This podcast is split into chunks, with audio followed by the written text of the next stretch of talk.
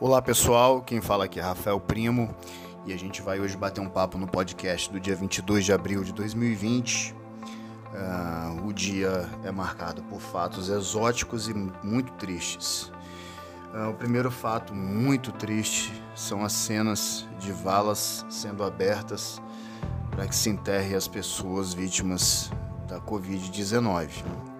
É uma cena assustadora por vários motivos. Primeiro, de, primeiro deles é que, de fato, iniciamos o processo do colapso do sistema de saúde, tanto público quanto privado.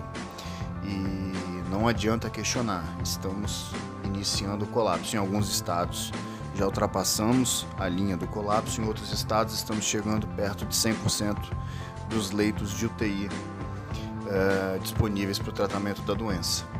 Isso quer dizer que, partir de agora, os níveis uh, de atendimento ficarão ainda piores e as pessoas, infelizmente, morrerão sem ter acesso nem mesmo à tentativa de tratamento.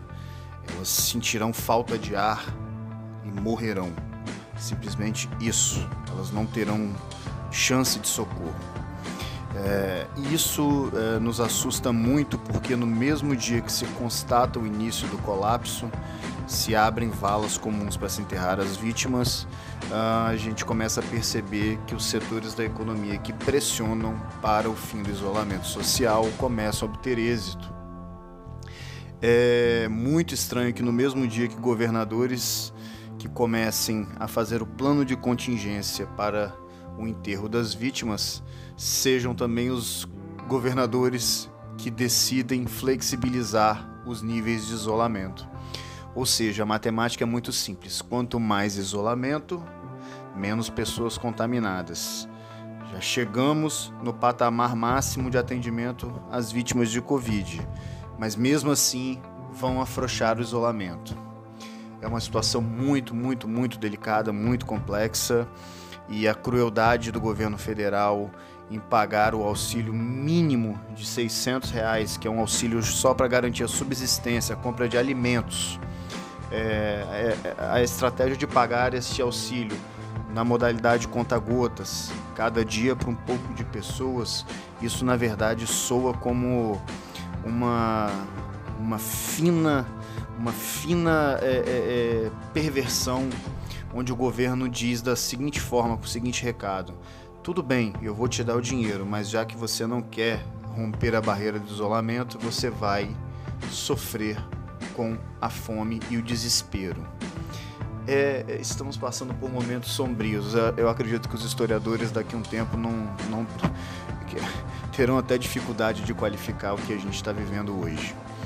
É, saindo um pouco do contexto do Covid seus desdobramentos propriamente ditos, hoje a gente teve um, um surto de um funcionário público de alta, alta patente que nos representa, inclusive, até é, perante o mundo, o chanceler, chanceler Ernesto Araújo, que hoje numa, numa, num ataque, não sei nem qualificar exatamente o que aconteceu, num ataque de conspiracionismo, disse, chamou o coronavírus de comunavírus, onde ele disse que o, a pandemia é parte de um plano maquiavélico de imposição de um plano comunista que quer acabar com as fronteiras e que quer enfim, é uma loucura que é, não é fácil de entender. Aliás, ele é complexo para ser entendido até mesmo por um psiquiatra. Eu acredito que até um psiquiatra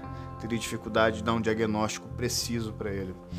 É, pois bem, ele contraria a OMS, a OMS que é uma organização mundial é, bancada por todos os países que são signatários do sistema ONU, ela tem o intuito de atuar em formato de consórcio, onde todo mundo investe um pouco para todo mundo se beneficiar dos mesmos resultados, dos mesmos estudos, das mesmas conquistas.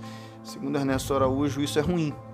Ele prefere que cada país mantenha seus estudos isolados, gastando seu dinheiro, sem trocar experiências e que cada um viva a sua vida e não se importe com o conhecimento científico do outro. Para ele, o entendimento científico não é um serviço humano, não. ele tem interesse em que cada país desenvolva o seu, viva, viva no seu quintal, no seu quadrado e não se, não se relacione com ninguém. Nem mesmo na saúde, imagina na economia. É, a situação é muito triste. A gente vê funcionário que representa a nação perante o mundo, um servidor público que teoricamente se formou para isso, teoricamente é, quem segue carreira é, na, na, como chanceler é uma pessoa que fez Instituto Rio Branco, se formou, se preparou por anos e realmente assim é, é de é, é de chamar muito, muito, é de arrepiar os cabelos a gente tentar entender as razões que fizeram esse rapaz chegar ao posto que chegou. Pois bem, é, essas são as principais notícias de hoje, do dia 22. Lembrando que esse podcast é sempre gravado numa tomada única, que às vezes pode fazer com que as ideias saiam desorganizadas, mas saem com toda a autenticidade do jeito que meu coração está falando. Tá bom? Eu espero te ver no próximo podcast e um abraço. Ah, lembrando, você pode ouvir esse podcast na sua plataforma preferida.